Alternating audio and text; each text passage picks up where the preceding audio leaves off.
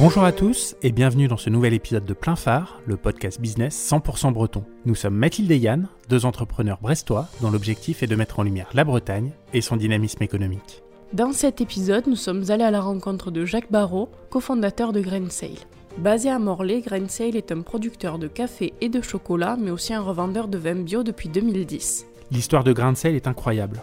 L'idée était d'aller chercher du café, du cacao à l'autre bout du monde, tout en limitant au maximum l'émission de CO2 avec un moyen de transport original, le voilier cargo. Ce rêve s'est transformé en réalité en 2020 lorsque le voilier cargo Grain a effectué sa première traversée transatlantique. Ce fut un réel plaisir d'écouter le parcours de Jacques Barrault et de son entreprise qui plaît à tant de Bretons. Nous vous souhaitons une bonne écoute.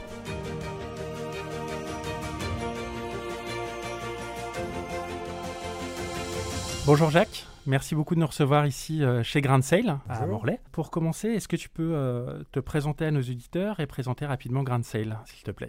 Donc, je suis euh, Jacques Barrault, directeur général de Grand Sale. Donc, Grand Sale est une société qui a comme particularité d'associer d'un côté une production agroalimentaire, donc de café et chocolat principalement, associé à un armement maritime décarboné pour le coup, qui exploite depuis novembre 2020 donc un premier navire cargo à voile qui nous permet donc à la fois d'exporter euh, des vins bio vers New York euh, et de réimporter donc pour nos besoins de production du cacao pour commencer et progressivement également du café vert. Du coup, comment t'es venue l'idée de créer Grain Sale? L'idée est venue de mon frère Olivier, donc euh, qui est l'actionnaire principal de l'entreprise, qui en 2010 avait rencontré une personne qui s'appelle Stéphane Guichen, qui est un paludier donc de, Noirmoutier et qui régulièrement ramène son, son sel de Noirmoutier et qui à l'époque euh, s'était approché de mon frère en lui proposant, euh, ou en lui demandant en tout cas, ce qu'il pensait d'importer son sel avec un vieux gréement. Et donc Olivier avait dit oui, pourquoi pas, euh, à quel vieux gréement tu penses? Ah bah il y en a un à Paimpol, que je voudrais bien te montrer, etc.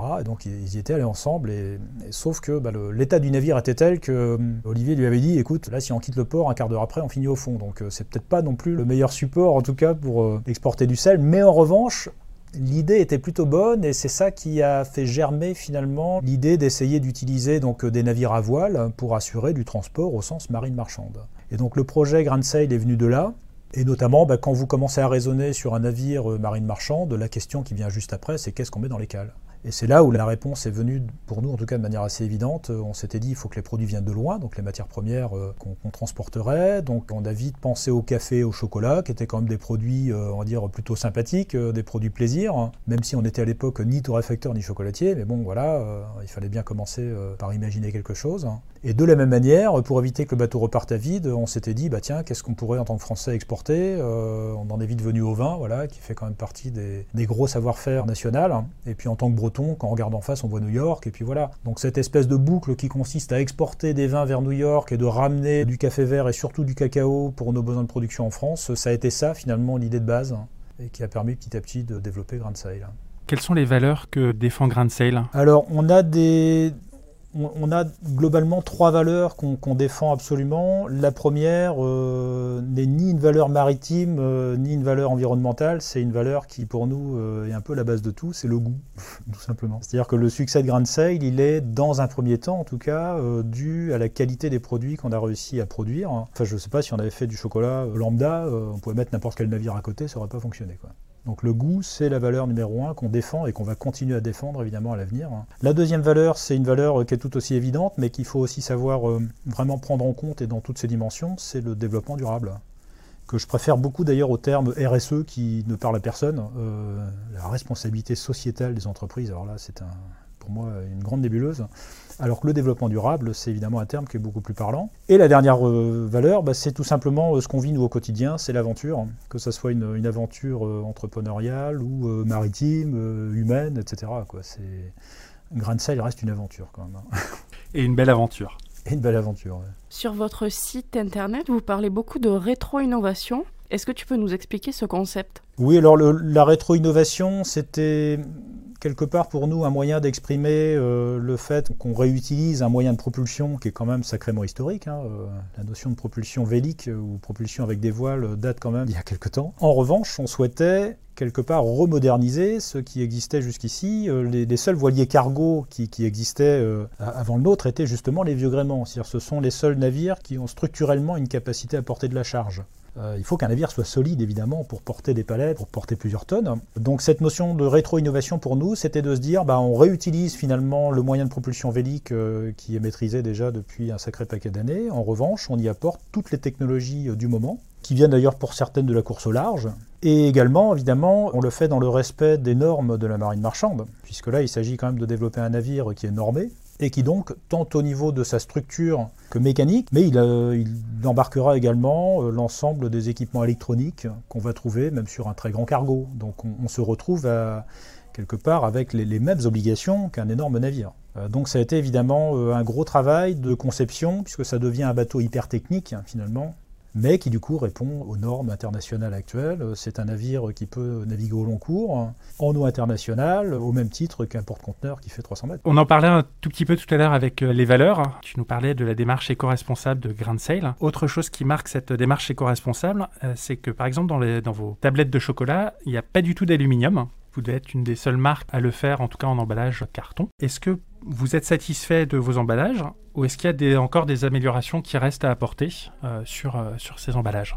Alors euh, la réponse est non, on n'est pas satisfait de nos emballages. On a effectivement au début souhaité éliminer l'aluminium. Pour autant, le, chocolat en fait a un travers qui n'est pas évident à gérer et qui consiste à capter l'intégralité des odeurs alors qu'elles soient bonnes ou mauvaises. Ce qui fait que si on avait voulu mettre nos tablettes directement dans une enveloppe cartonnée, on obtiendrait à peu près deux semaines plus tard un magnifique chocolat au carton. Évidemment, ça c'est pas envisageable ce qui signifie qu'on a quand même été obligé d'insérer un film euh, polyéthylène à l'intérieur donc de la fameuse enveloppe euh, cartonnée, alors qui est le plus fin possible évidemment. On essaye quand même d'aller dans cette notion de réduction maximum du poids finalement des différents matériaux. En revanche, le polyéthylène, qui est donc un plastique, hein, donc un, polymère. On commence à avoir aujourd'hui, euh, il y a une société du côté de Lyon qui a justement trouvé, identifié donc une enzyme qui est capable de reséparer les constituants de base du polyéthylène et qui permet du coup d'obtenir un recyclage à l'infini. Donc pour moi, le, plastique en tant que tel n'est pas une difficulté à partir du moment où on a identifié des solutions de recyclage hyper efficaces. Et donc c'est un petit peu vers ça qu'on va petit à petit tendre évidemment, essayer de, poursuivre en fait nos efforts pour être certain qu'au final, à la fois la filière de recyclage en France soit vraiment en capacité de traiter ce genre d'emballage, puisque finalement euh, on n'en est pas toujours conscient, mais tout ce qu'on met dans les poubelles jaunes ne sont pas forcément recyclés, ce qui est quand même euh, un petit peu dommage. Donc euh, il faut déjà que la filière de recyclage adapte ses outils de retraitement et que bah, on essaye de faciliter le travail justement aux recycleurs en utilisant des matériaux qui euh, eux-mêmes sont vraiment recyclables. Donc pour l'instant, euh, en tout cas, là, ça devient le cas euh, grâce à cette entreprise de Lyon, j'ai plus son nom en tête, mais qui a vraiment trouvé une solution de recyclage extrêmement efficace en fait du polyéthylène. Pourquoi ne proposer actuellement que du café et du chocolat? Est-ce qu'il y a d'autres produits dans les tiroirs? Alors oui, le café et le chocolat font effectivement partie des deux produits se sont un petit peu imposés à nous de manière naturelle au début. Il faut savoir que les grains de café et de cacao proviennent de la ceinture tropicale Hein, donc on est souvent sur des zones un peu communes. Alors même si à l'époque on n'y connaissait rien en café au chocolat, on avait quand même en tête que des produits qui venaient notamment d'Amérique latine étaient plutôt de très bonne qualité. Ça tombait bien puisque c'était également sur le parcours maritime de ce qu'on avait imaginé à l'époque comme étant un parcours euh, transatlantique.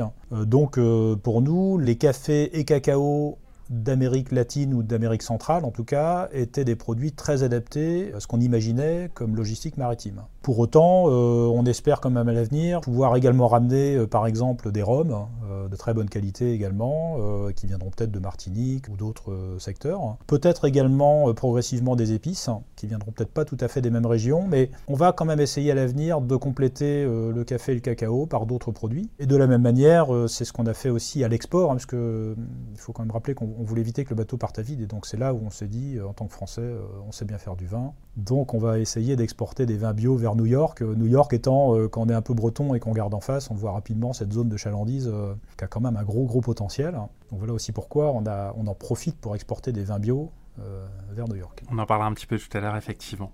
Le voilier cargo euh, dont, on parlait justement, il a été construit en 2018 et il a effectué sa première traversée en 2020, si je ne dis pas de bêtises. L'importation des matières euh, premières a commencé un tout petit peu avant. Comment est-ce que ça a commencé du coup? Est-ce que c'était de manière plus traditionnelle? Et à ce moment-là, si oui, quelle était votre valeur ajoutée à, l'époque? Alors en fait, on a commencé de manière hyper factuelle. Quand on imagine faire le projet Grand Sail, qui consiste à, associer dans un même groupe de la production de café, de cacao, du transport maritime décarboné, l'erreur absolue, ça aurait été de vouloir tout faire en même temps.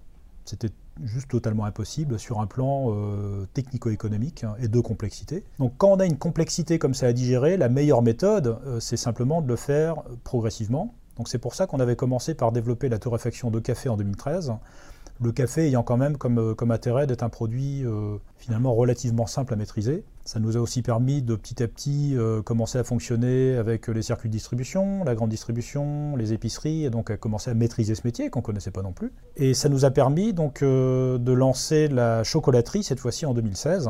Donc là, qui était un sujet beaucoup, beaucoup plus compliqué, parce que le chocolat, on dirait pas comme ça, mais c'est quand même un produit euh, hyper complexe, hein. tant au niveau des recettes que des méthodes de cristallisation. Euh, voilà, on est vraiment dans une dimension qui est euh, beaucoup plus compliquée, évidemment, que le café, mais on était du coup plus aguerri pour s'attaquer à ce genre de produit, et on l'a fait évidemment en faisant venir des spécialistes qui nous ont aidés, qui nous ont mis sur les rails. Et durant ces années, tant qu'on n'avait pas le navire, eh ben en fait, on a fonctionné de manière classique en important nos matières premières euh, avec des cargos, euh, alors qui polluaient effectivement, mais on n'avait pas le choix de toute façon. Et, si on l'a fait comme ça, c'est que si à l'inverse on avait voulu euh, par une certaine utopie vouloir tout faire en même temps, je pense qu'aujourd'hui on n'aurait toujours absolument rien, ni sur l'eau, ni, ni, en production. Donc il faut de temps en temps savoir sacrifier un petit peu peut-être l'empreinte environnementale de manière transitoire pour qu'au final le projet finisse tout simplement par exister tout notre objectif en fait dans ces premières années était de faire en sorte que le navire passe du nidouillet du PowerPoint à, la réalité. C'est ça en fait l'objectif. Hein. Et même si ça prend quelques années et où pendant ces quelques années on a dû fonctionner de manière classique, et eh ben au moins le navire aujourd'hui il existe, il est euh, opérationnel hein, et on est déjà en train de travailler sur le suite. Et entre cette première traversée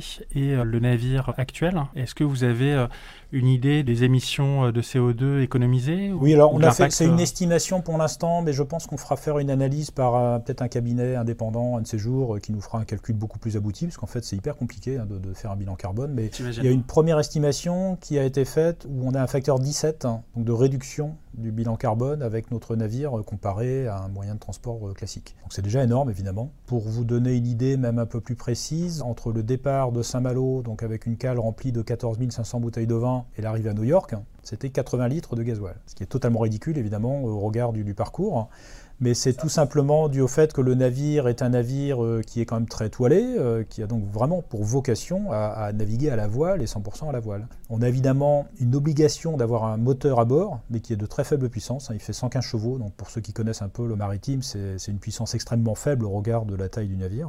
Mais c'est un moteur qui est une obligation quand vous souhaitez appareiller, donc départ de Saint-Malo, et quand vous souhaitez accoster dans le port au final. Donc euh, l'approche au niveau du chenal sur toute la zone de Manhattan, etc., se fait au moteur. Quatre ans de recherche et de développement ont été nécessaires pour construire euh, le voilier cargo. Est-ce que ça a été difficile et comment vous l'avez financé? Alors oui, ça a été difficile sur un plan technique puisque les normes actuelles dans la marine marchande ne sont pas finalement adaptées à la notion de propulsion vélique sur des critères euh, notamment de stabilité aux faibles angles, etc. Enfin, on, a vite perçu que les normes actuelles ne prenaient pas en compte finalement euh, cette capacité de pouvoir euh, propulser un navire à la voile. On s'en est arrangé, ça a demandé des compromis des fois importants, qui d'ailleurs ont réduit la performance du navire. Je pense notamment au fait d'avoir dû alourdir le bulbe, donc qui est la partie basse en fait de la quille, pour justement répondre aux critères de stabilité tels qu'ils sont actuellement définis en marine marchande. Donc ça a été compliqué sur un plan technique, également dû au fait que le navire est quand même d'une taille relativement modeste. 24 mètres, on peut le voir comme un gros voilier, mais ça reste évidemment un petit cargo, dans lequel il a fallu concentrer à la fois toute la norme cargo, les équipements électroniques de bord, mais aussi euh, garder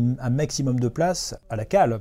Sur un plan financier, la difficulté euh, était également présente forcément, mais là ce sont nos fonds propres hein, qui ont permis de préfinancer l'intégralité des études où là on parle quand même euh, de plusieurs centaines de milliers d'euros hein, pour euh, designer un navire comme ça, parce que ça prend du temps, c'est compliqué, c'est de la RD, hein, tout ça, donc euh, on n'avait pas d'exemple particulier, c'était vraiment un développement d'ailleurs qu'on a souhaité faire nous-mêmes au sein d'un bureau d'études qu'on a créé exprès pour ça, qui s'appelait donc Vote Conception, et dont d'ailleurs l'objet de la société a évolué pour être transformé en Grand Sail Shipping, qui est donc devenu l'armement maritime. Donc l'armement maritime actuel de Grand Sail, c'est anciennement le bureau d'études qui nous a permis de faire le premier navire. D'accord. Et tout ça, effectivement, ça coûte cher, évidemment. D'où l'idée de d'abord lancer la production des cafés et chocolats pour que derrière, quand on a lancé le contrat de construction, donc fin 2018, de mémoire à l'époque, on avait un chiffre d'affaires de 2,5 millions d'euros. Et du coup, on estimait, enfin ça se calculait, hein, puisque tout a été évidemment modélisé, euh, on était en capacité de supporter le, poids financier d'un armement maritime avec un premier navire.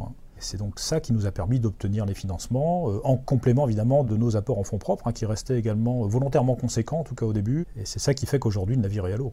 Est-ce que tu peux nous raconter le voyage que fait Sail, le voilier? Alors le programme de navigation tel qu'il est défini actuellement donc, euh, consiste à alors, la plupart du temps quitter Saint-Malo, puisque Saint-Malo est devenu euh, le port d'attache du premier navire et ce sera probablement le port d'attache également des navires suivants. Donc le navire quitte Saint-Malo, donc pour l'instant avec du vin bio, donc avec une sélection euh, qui a démarré déjà il y a trois ans. Hein. c'est ce qu'on appelle le sourcing chez nous, euh, qui consiste à aller trouver les bons produits. Euh, et ben c'est autant valable quand il s'agit d'aller trouver un bon café vert ou un bon cacao, mais qu'une bonne bouteille de vin.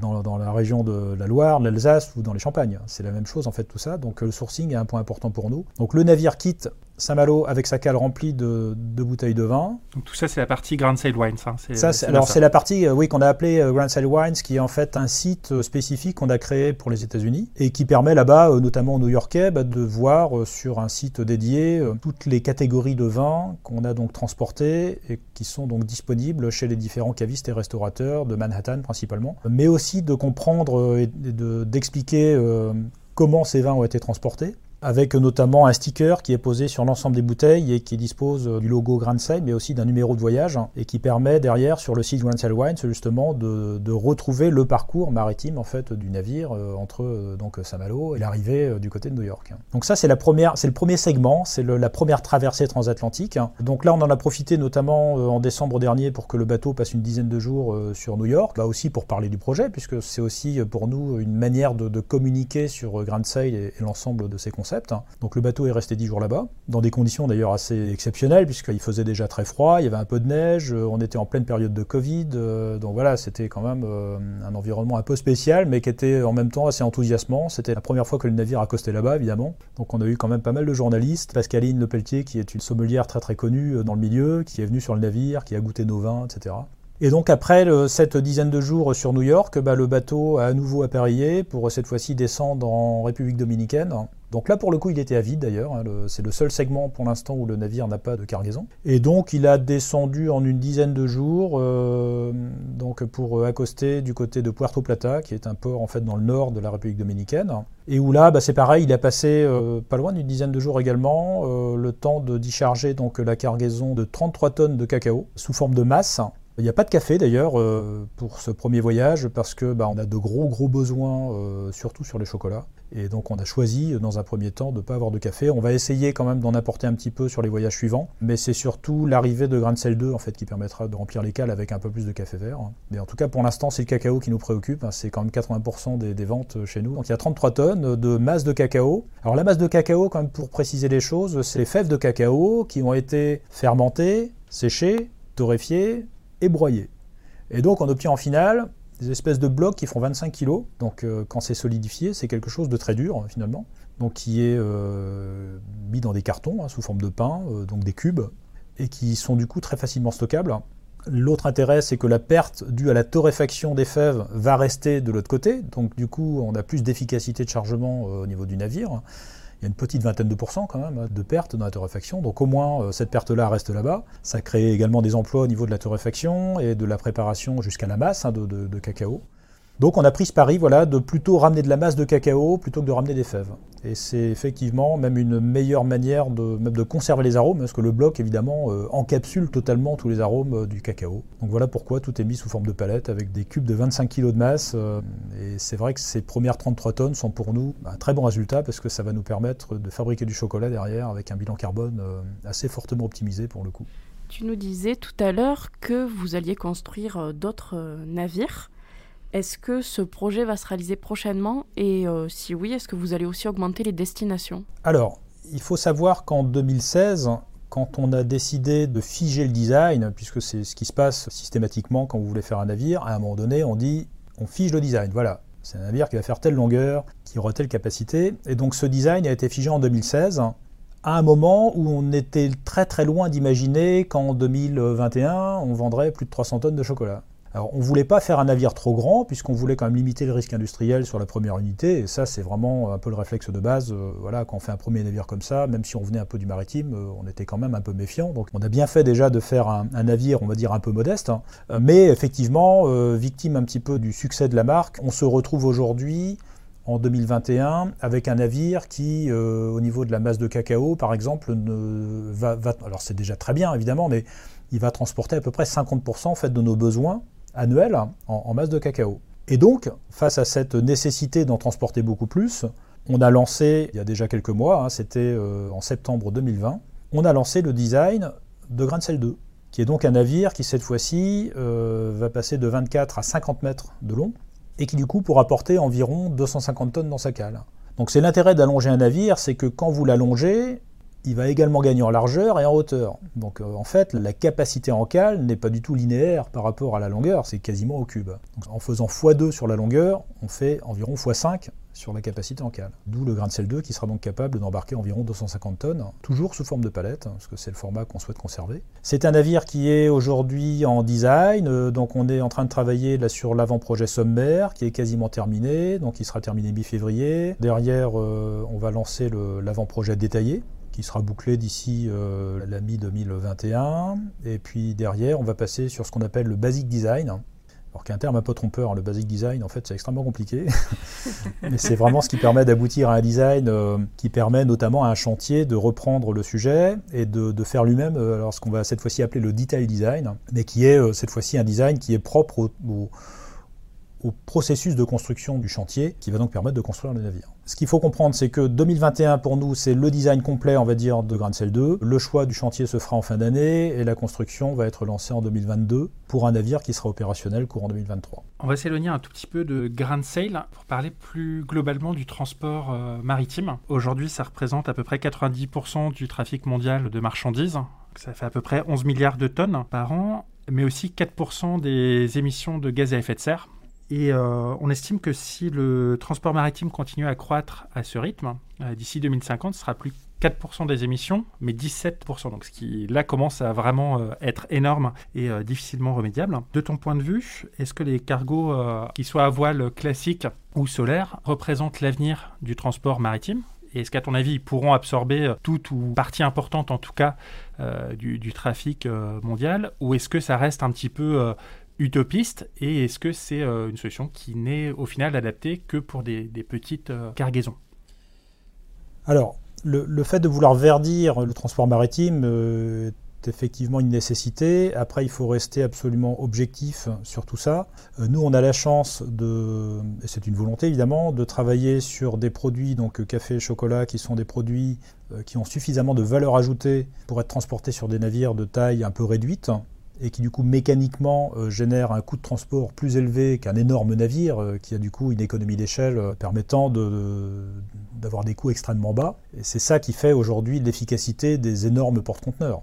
C'est la taille, uniquement la taille. C'est même pas le fait de consommer ou pas du mazout. C'est vraiment la taille du navire qui, génère, on va dire, une équation économique qui est d'ailleurs tellement favorable qu'on peut aujourd'hui estimer que le coût du transport maritime par les moyens classiques est quasiment gratuit.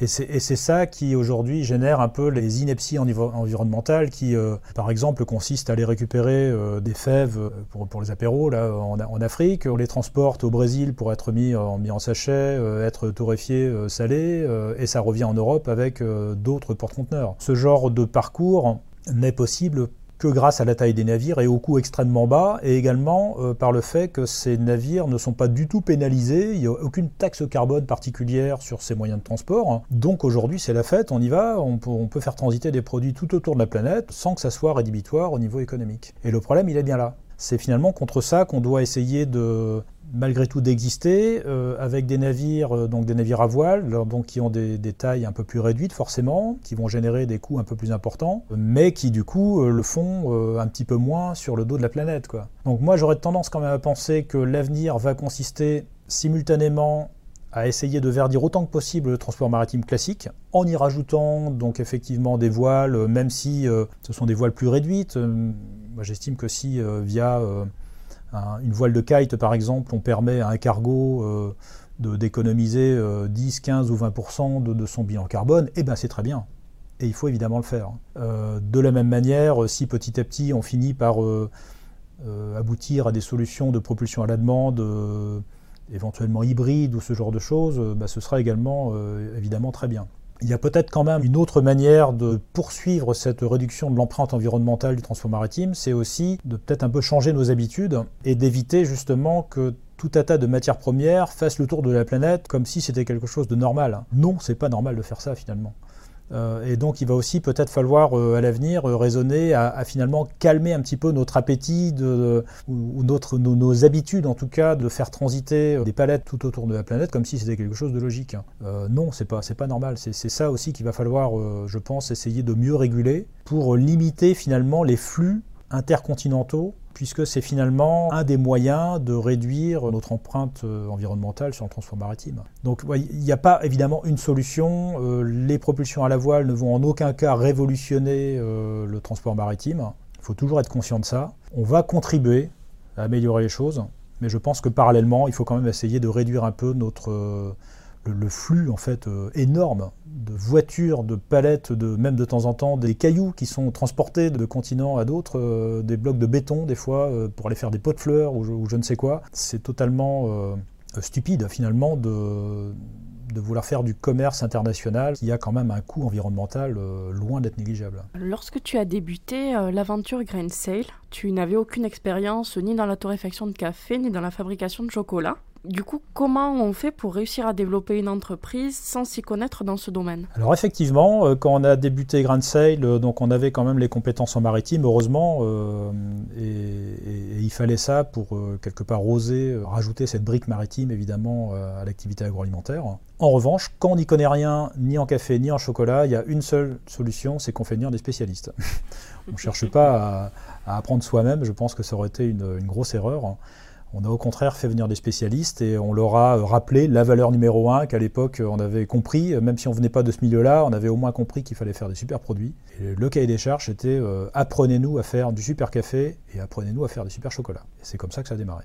Et là, ça a bien démarré puisque vous avez une référence de 15 chocolats artisanaux. Est-ce qu'il y a d'autres euh, références qui sont prévues en, lancement dans les prochains mois, prochaines années? Oui, alors les lancements sont, je ne veux pas dire permanents. Euh, là, on a été obligé de, lever un peu le pied parce qu'on est, on arrivait en limite de capacité sur notre chocolaterie actuelle de Lambert. Et donc, la nouvelle chocolaterie de, Morlaix est attendue. Euh, toutes les équipes. Hein. Mais notre objectif est effectivement de sortir régulièrement de nouvelles recettes de tablettes, mais également d'autres formats, puisqu'on a sorti euh, des, par exemple des noisettes enrobées, des amandes enrobées, ce genre de choses. Hein. Donc qui sont des types de produits qui sont euh, petit à petit développés, qui sont toujours testés par l'équipe Grand Sale. Hein. On fait toujours en sorte que, avant de figer une recette, euh, on va la tester entre nous. On est souvent 5-6 autour d'une table. Et puis, bah, le critère numéro 1, c'est c'est bon, c'est pas bon. On va pas trop intellectualiser la dégustation volontairement. Nous, ce qui compte, en fait, c'est le plaisir. Donc, euh, prenons l'exemple du noir au Earl Grey, euh, qui a été une des dernières recettes, qui a gagné d'ailleurs un prix, la meilleure nouveauté 2020. On se retrouve à un moment donné avec différents pourcentages de thé Earl Grey dans différentes tablettes, et on va les goûter les unes après les autres, et puis bah, à un moment donné, euh, on décide tous laquelle était la meilleure. Point. Euh, et jusqu'ici, toutes les recettes Grand Sale ont été choisies comme ça en mode un peu collaboratif avec toutes les personnes en fait de l'entreprise.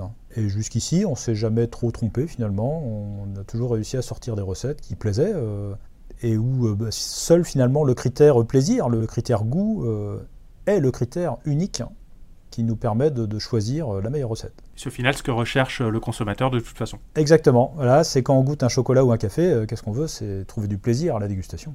Est-ce qu'on peut avoir une petite exclusivité sur le prochain parfum de chocolat ou c'est pas encore prêt? Euh, Alors non, euh, je peux vous donner la prochaine recette qui est prévue. Donc ce sera euh, normalement une tablette au chocolat noir et caramel. Donc, sachant qu'on a déjà une, recette tablette, on a la tablette au lait et caramel, hein, et là on va sortir un chocolat noir au caramel. Justement, tu nous disais que vous alliez ouvrir une nouvelle chocolaterie au printemps 2021. Qu'est-ce que tu peux nous dire sur ce projet? Donc c'est une chocolaterie qui s'est rapidement imposée puisqu'on était euh, trop à l'étroit euh, à Lambert. Euh, donc Lambert, hein, pour rappel, c'est une surface de 280 mètres carrés à peu près. on a quand même réussi à sortir en 2020 220 tonnes de cette chocolaterie, donc été quand même assez difficile, mais on y est arrivé avec un petit peu d'optimisation, on va de la chaîne. Mais il était évidemment grand temps qu'on crée une chocolaterie neuve cette fois-ci et beaucoup plus adaptée à notre production. C'est une chocolaterie qui est en construction actuellement à Morlaix, qui est à peine à 900 mètres en fait de la torréfaction, ce qui va permettre de regrouper les équipes. C'est une chocolaterie qui sera prête au printemps, donc euh, aux alentours du mois de mai, qui fera 2500 mètres carrés cette fois-ci, en intégrant les bureaux, qui sera à la fois donc un site de production, un site de stockage évidemment, mais aussi euh, qui sera associé donc à un point de vente directe, puisque dans notre modèle de développement, dès qu'on a un site de production, comme ici par exemple à la torréfaction, euh, on y associe toujours une vente directe. Et de la même manière, la chocolaterie sera équipée de ce qu'on appelle pour l'instant une galerie de, de visite, mais l'objectif ce sera avec un, grand couloir euh, qu'on va parcourir en un aller-retour, de comprendre à la fois le projet Grand Sail, avec notamment sa dimension maritime, avec des images, des vidéos, même des simulations, etc. De comprendre également le chocolat, donc avec euh, les origines géographiques euh, du cacao, euh, la manière dont le, cacao est traité pour justement arriver à en faire de la masse de cacao, la manière dont on fabrique du chocolat, avec la notion de cristallisation par exemple. Et au retour du fameux couloir, on passera devant la production, ce qui permettra du coup de comprendre également concrètement quelles sont les machines qu'on utilise pour fabriquer nos tablettes et les autres formats qu'on sort. On voulait également que cette chocolaterie soit une manière pour tout le monde de comprendre finalement à la fois l'univers du projet Grand Sail, mais aussi la manière dont concrètement on fabrique en fait euh, nos produits. On a cette volonté de vouloir vraiment expliquer avec plusieurs niveaux de lecture. Hein. Ce sera à la fois adapté à des enfants euh, en bas âge euh, ou à une personne qui veut vraiment précisément comprendre quelle est la technique utilisée pour cristalliser une tablette, par exemple. Et voilà, c'est ce qu'on va monter. et c'est d'ailleurs ce qui sera également systématiquement développé dans tous les autres sites. Hein. Dans toutes les autres chocolateries torréfaction, on aura toujours cette notion de visite et de compréhension du coup des métiers. Tu nous parlais de vidéos qui seront montrées euh, dans la nouvelle euh, chocolaterie. Sur les réseaux sociaux, vous en utilisez beaucoup. Vous partagez beaucoup de vidéos, notamment de votre voilier cargo, aux différentes étapes de, son voyage. Et vous avez beaucoup d'engagement, notamment sur euh, LinkedIn. À ton avis, qu'est-ce qui explique ce succès? Effectivement, bon, on a la chance, déjà, on a, il y a quatre marins donc à bord, avec un capitaine, un second, un chef de quart et, un matelot. Et il se fait que François de donc, qui est euh, donc, euh, un des marins du bord, est également un excellent photographe qui a gagné de nombreux prix d'ailleurs. Hein. donc euh, il, ne fait pas semblant, il, est vraiment très bon dans son domaine. Et c'est donc lui qui a été missionné à bord pour prendre à la fois des, photos et des vidéos in situ, hein, donc durant la traversée. on lui a même acheté du coup de quoi faire du montage en autonomie sur le navire, et ce qui fait qu'il est capable de nous renvoyer assez régulièrement des vidéos qui, donc, qui sont émises par cette et qu'on récupère ici pour pouvoir diffusé. Euh, et, tout ça participe effectivement à la communication bah, sur le projet Grand Sail dans sa globalité, donc, euh, et où on cherche à faire comprendre que bah, Grand Sail, c'est pas que des cafés et des chocolats, mais c'est aussi toute l'aventure maritime associée avec euh, bah, les volets environnementaux, humains, etc. Et quelque part, c'est vrai que ça participe forcément à l'intérêt des personnes pour la marque finalement et de tout ce qu'on a développé. C'est vrai qu'il y a un côté quand même un petit peu exceptionnel quand même d'avoir réussi à développer simultanément une production agroalimentaire et, une aventure maritime. Donc c'est ça qui intéresse beaucoup les gens et qui fait probablement le, succès sur LinkedIn notamment. Mais on a aussi, euh, à titre d'exemple, nos commerciaux qui régulièrement sur la route, parce que ce sont des voitures où, bah, c'est quand même écrit euh, Grand Sail, euh, nos commerciaux se font régulièrement klaxonner en étant dépassés, disent ouais c'est super votre projet, etc. Donc il y, a une grosse sympathie, on va dire, pour la marque. Oui, qui est simplement due à toutes les valeurs finalement qu'on développe et qu'on affiche sur cette belle aventure euh, Grand Sail, hein, tout simplement. Du coup, pour toi, la meilleure stratégie de communication, c'est finalement euh, les valeurs et l'authenticité Oui, c'est ça, c'est de, montrer concrètement tout ce qu'on fait. C'est-à-dire que quand on communique sur l'entreprise, euh, ben, finalement, c'est plutôt à la fois les packaging en rayon et, et, le navire. Hein qui communiquent. C'est-à-dire que nous, on n'a pas forcément besoin d'en rajouter beaucoup. Euh, nous, il suffit juste d'expliquer ce qu'on fait et ça suffit. C'est-à-dire qu'on n'a pas besoin d'artifices, euh, on dire marketing euh, totalement incroyable. Hein. il suffit juste de dire ce qu'on fait et ça suscite, c'est vrai, souvent beaucoup d'intérêt, beaucoup de bienveillance aussi.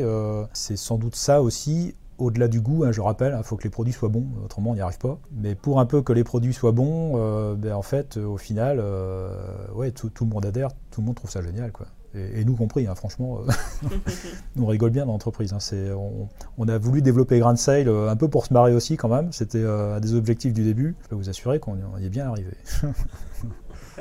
vous avez choisi de compléter votre stratégie de distribution par la mise en place d'un site e-commerce. Pourquoi ce choix et quelle part de vos ventes cela représente? Alors, le, site du e-commerce s'est rapidement imposé puisque bah, au début, on était euh, cantonné à des ventes qui se faisaient euh, dans un premier temps dans le Finistère, euh, puis progressivement sur les cinq départements bretons, et puis maintenant, un peu plus généralement, on est quasiment aux portes de Paris.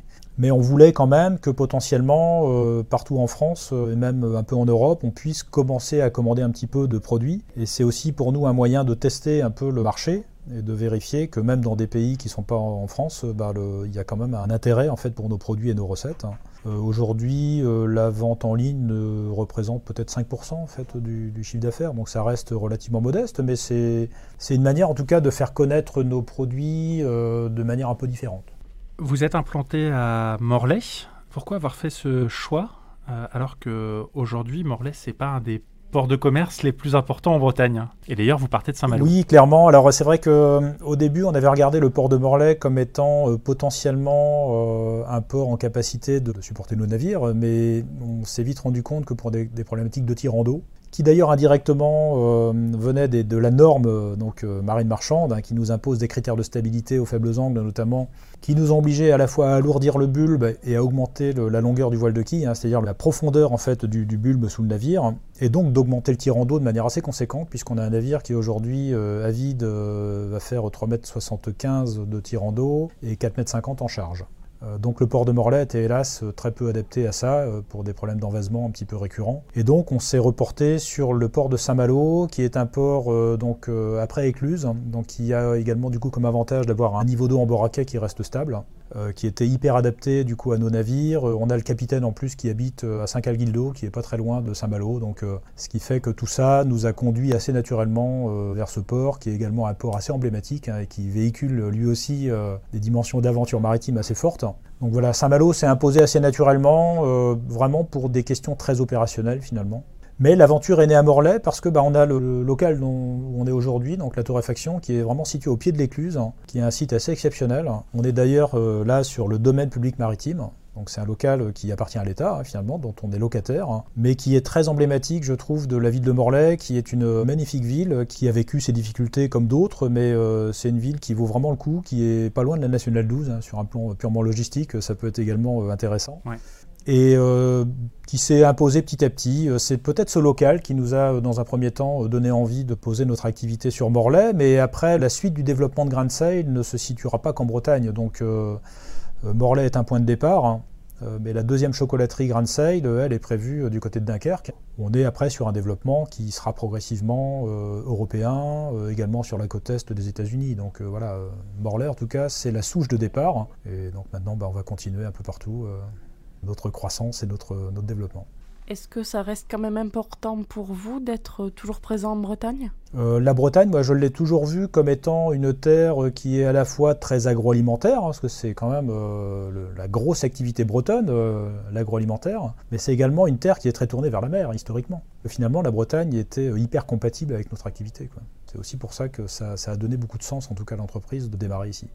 Et vous faites également partie du réseau euh, Produits en Bretagne. Qu'est-ce que ça vous apporte au quotidien? Alors Produits en Bretagne nous a accompagnés depuis le début et, vraiment euh, on peut les remercier puisque c'est, je pense, euh, aussi grâce à Produits en Bretagne que Grand Sail a gagné en notoriété au travers notamment des quelques prix qu'on a pu euh, remporter en 2018, 2019 et 2020. Donc c'est vrai que c'est un partenaire pour nous qui était essentiel, qui en plus faisait sens puisque c'est produit en Bretagne, euh, en tout cas au début, avait énormément d'adhérents qui venaient de l'agroalimentaire. Hein. donc c'était vraiment euh, cet objectif de mettre en avant la capacité agroalimentaire en fait de la région Bretagne. Donc nous on y a adhéré assez naturellement et ça s'est très bien passé. Il y a une super équipe et oui, je pense que ça a quand même fortement contribué au succès de l'entreprise.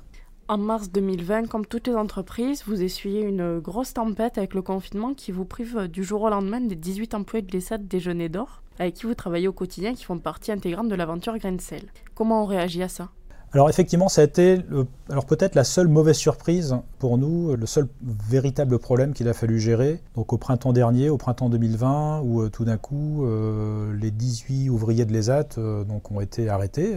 C'était des personnes à risque, donc il était bien normal évidemment de les arrêter. Donc là, du jour au lendemain, bah, il a fallu dans un premier temps quand même regarder un petit peu le niveau des ventes puisqu'on était à l'époque pas du tout certain que finalement il n'y aurait pas une influence négative ou positive d'ailleurs, on ne savait pas. On était un peu dans, l'incertitude sur l'évolution du chiffre d'affaires hein, quand le premier confinement est arrivé.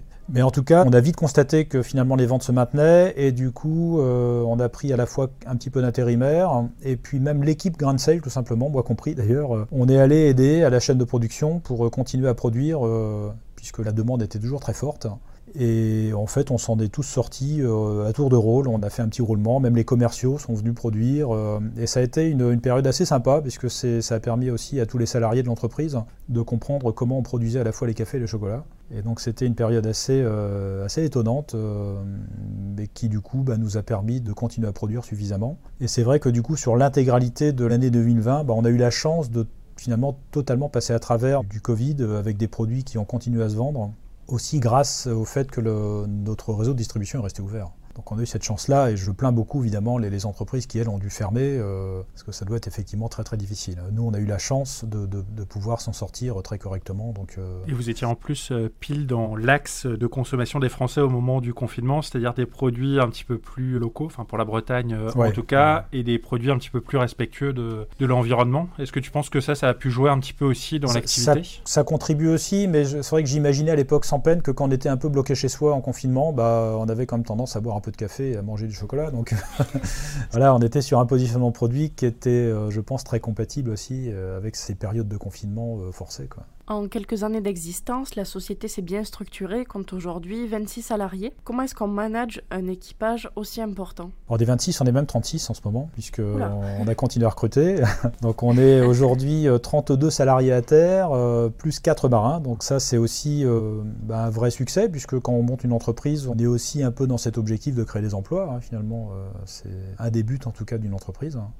Donc c'est vrai que le développement se fait de manière progressive, même si c'est assez rapide, mais on, recrute assez régulièrement. Et tout ça évidemment est très calculé, hein, puisque l'entreprise euh, présente un développement assez rapide, assez exceptionnel. Euh, pour autant, justement, pour y arriver, l'entreprise est pilotée euh, de manière assez classique, et notamment sur le volet financier, hein, qui reste toujours un peu le nerf de la guerre dans, dans le monde de l'entreprise. Donc nous, on a petit à petit développé un système de modélisation financière qui nous permet de comprendre à la fois ce qui se passe dans le présent, mais aussi à moyen terme. C'est-à-dire que quand on prend une décision d'investissement, machinerie euh, ou de recrutement, etc., donc tout ça est d'abord rentré dans notre système, qui nous permet d'apprécier quelle est l'influence de cet investissement ou de ce recrutement sur la trésorerie future et sur l'ensemble des, paramètres euh, financiers, des soldes intermédiaires de gestion, etc. Et ce qui fait qu'on est capable en quelques secondes de vérifier que notre hypothèse d'investissement ou de recrutement euh, est tout simplement soutenable par l'entreprise. Et de la même manière, quand, euh, je ne sais pas, on veut euh, financer la nouvelle chocolaterie euh, ici, là sur Morlaix, ou, la future de Dunkerque, tout ça est à nouveau rentré dans le système, et on est capable derrière de prouver à nos financiers que mathématiquement, on sera en capacité de les rembourser, puisque c'est tout ce qui intéresse une banque, évidemment. Une banque souhaite simplement qu'on lui rembourse ses, ses, mensualités. Bien sûr. Et donc voilà, c'est, on, on est sur cette approche hyper factuelle alors qui est assez compliqué, hein, parce qu'on est sur une entreprise qui justement euh, mélange de, l'agroalimentaire et du maritime, donc il y a beaucoup de dimensions, et qui donc se traduisent euh, par une modélisation financière un petit peu plus compliquée qu'une entreprise classique. Hein. Mais en tout cas, c'est ce qui, euh, alors déjà, moi, me permet de dormir à peu près correctement, parce que du coup, je comprends ce qui se passe dans le présent et je comprends également ce qui va se passer dans l'avenir. Quand je vois le, mon expert comptable au printemps pour discuter des chiffres de l'année précédente, mon bilan, moi, je fais que comparer mes chiffres avec lui je compare mes seuls intermédiaires de gestion avec les siens. Donc euh, tout est déjà anticipé, tout est déjà modélisé. Et c'est ça, je pense, qui nous a en particulier permis de nous développer assez rapidement sans être dans un espèce de brouillard euh, où on serait obligé de prendre des paris. Moi, je déteste prendre des paris. Je préfère au contraire euh, les comprendre, les anticiper, les calculer et justement prendre des décisions qui sont des, décisions ouais, calculées, quoi, finalement. c'est bien plus confortable. Tu as travaillé pendant 25 ans euh, dans l'industrie des énergies euh, marines renouvelables. Tu nous en as parlé un petit peu tout à l'heure. Euh, qu'est-ce que ça t'a apporté, notamment pour le lancement de ce projet? Alors même avant d'ailleurs d'être dans les énergies marines renouvelables, j'ai travaillé pendant pas mal d'années dans le développement informatique électronique, hein, notamment l'informatique embarquée. Enfin, c'est ça allait des décodeurs numériques en passant par euh, des composants électroniques euh, pour piloter des disques durs. Enfin voilà, vraiment un peu de tout. Et, tout ça m'a donné une habitude de, pilotage projet, ce qu'on appelle le développement en mode projet. Et donc de savoir organiser les choses pour qu'à un moment donné, on passe d'une idée à la réalité. Puisque c'est souvent ça qui est difficile en fait dans l'entreprise, de savoir passer d'une grande idée de départ à quelque chose de très concret et opérationnel. Donc euh, quitter le PowerPoint, hein, comme on dit régulièrement. Donc tout ça, je l'ai appris au fil de ces années de, de développement. Et après, le côté donc maritime, ça donc je l'ai acquis juste avant Grand Sail, évidemment, euh, pendant 8-9 euh, ans. Et, là, c'est pareil, on a appris d'autres dimensions euh, qui étaient des dimensions également financières, hein, puisqu'on était sur des projets très très capitalistiques. Donc quand on parle d'un parc éolien offshore, c'est plusieurs milliards d'euros, donc il faut quand même aussi savoir appréhender tout ça. Et donc là, c'était à la fois l'apprentissage du volet maritime et de toutes ces implications technico-financières hein, qui du coup nous ont, euh, moi et mon frère d'ailleurs, hein, plus ou moins préparés euh, à pouvoir correctement développer Grand Sail. Hein. Donc euh, là, on est tous un peu le fruit de nos expériences passées. Et c'est vrai que moi, je suis personnellement très content d'avoir développé Grand Sail plutôt sur le tard, un petit peu, donc avec quand même quelques années d'expérience derrière moi. Je ne suis pas du tout certain qu'on aurait pu faire la même chose il y a 15-20 ans. Quoi. Pourquoi avoir décidé de créer une entreprise? Est-ce que tu as toujours été attiré par l'entrepreneuriat? Euh, oui, mais c'était, je pense que c'est plus le sujet même de Grand Sail qui, à un moment donné, euh, avait déjà euh, intéressé donc Olivier, donc Olivier mon frère, et, puis moi dans un deuxième temps. c'est vrai que quand on se dit tiens, on a quand même peut-être la possibilité de développer un armement maritime et simultanément de développer des, produits café chocolat, ça donne un petit peu envie. Euh, après, bah, il, faut le faire avec beaucoup de méthodes, hein, c'est ce que je disais euh, juste avant, mais, je pense que c'est le sujet, plutôt le sujet, qui nous a donné envie de, finalement euh, se lancer dans cette aventure, sachant qu'on était en plus très conscient que développer une entreprise, c'est énormément de travail, énormément d'heures, donc il faut beaucoup d'engagement mais que bah, quand le sujet en vaut la peine, l'engagement est déjà plus supportable, on va dire. Euh, c'est plus facile de se lever le matin et d'aller au boulot quand euh, on est sur un projet euh, qui est quand même sacrément marrant. Quoi. Et, c'est vrai que là, pour le coup, Grand Cell nous a bien aidé. en plus, des fois, on est obligé de travailler, si on est obligé de tester nos produits, on est obligé de faire des dégustations, etc. Donc c'est un dur métier quand même de goûter du chocolat et du café de temps en temps. Voilà, mais on le fait avec un grand plaisir, évidemment. Là, on a balayé pas mal de sujets pendant l'entretien. Si tu étais à notre place, quelle question tu te poserais et qu'on t'a pas encore posée euh, ben, J'en ai pas vraiment comme ça. Euh, si, euh, je...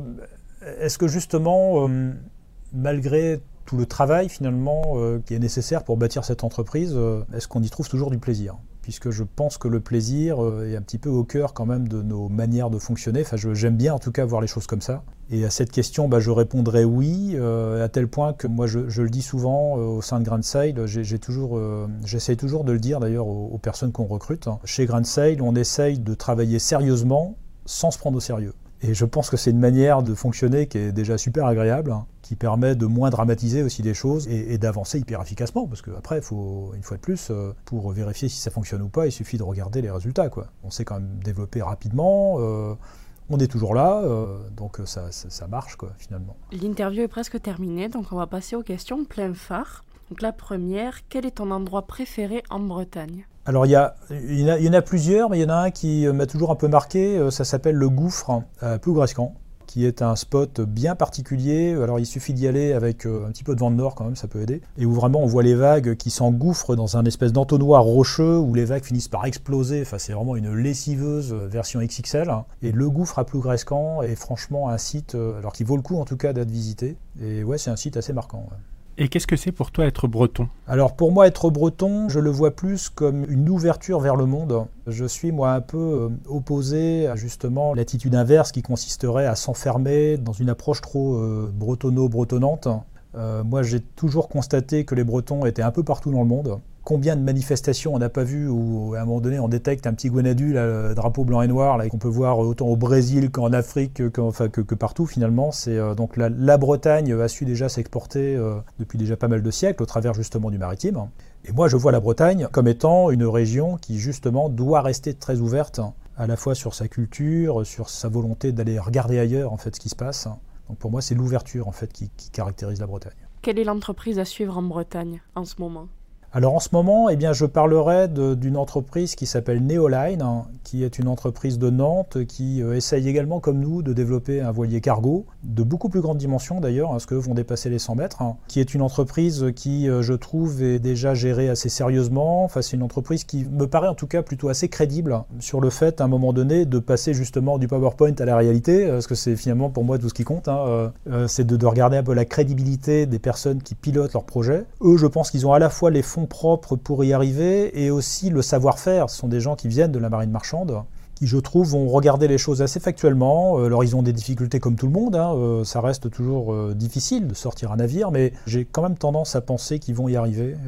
c'est en tout cas tout le bien que je leur souhaite. On s'entend très bien, on a souvent échangé d'ailleurs ensemble. Il y a aussi Nils Joyeux sur un autre projet qui fonctionne sur le projet Zéphyr et Boré avec le navire Canopé qui va transporter des fusées Ariane en Guyane avec une assistance également vélique. Enfin, voilà, il y a tout un tas de personnes comme ça hyper intéressantes avec qui nous on discute pour justement partager un peu nos expériences, nos difficultés, nos points de vue.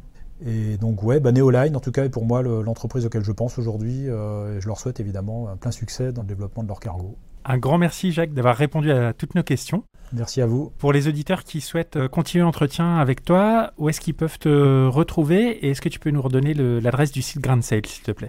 Alors le site Grand Sail, euh, c'est donc www.grandsail.com, donc Grand Sail en un mot, euh, Pour ceux qui s'intéressent aux vins qui sont commercialisés à New York, donc ce sera grandsailwines.com en un mot également. Et puis bah, après, la torréfaction et le siège social donc, est situé à Morlaix, euh, donc ils peuvent nous contacter sur contact.grandsail.com et nous poser les questions qu'ils souhaitent et, on essaiera de leur répondre rapidement. On remettra tout ça dans les notes du podcast. Merci beaucoup. Merci. Merci Jacques.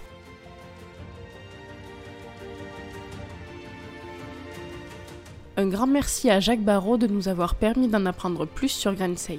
Nous espérons que cet épisode vous a plu également. Si vous souhaitez continuer cet échange avec Jacques, vous pouvez retrouver les liens du site et des réseaux sociaux de son entreprise dans les notes du podcast. Merci à vous pour votre écoute. On se retrouve d'ici 15 jours pour un nouvel épisode. En attendant, retrouvez-nous sur nos réseaux sociaux Instagram et LinkedIn ou sur notre site pleinphare-podcast.fr. N'oubliez pas de nous laisser un avis sur votre plateforme d'écoute favorite si l'épisode vous a plu. À très bientôt.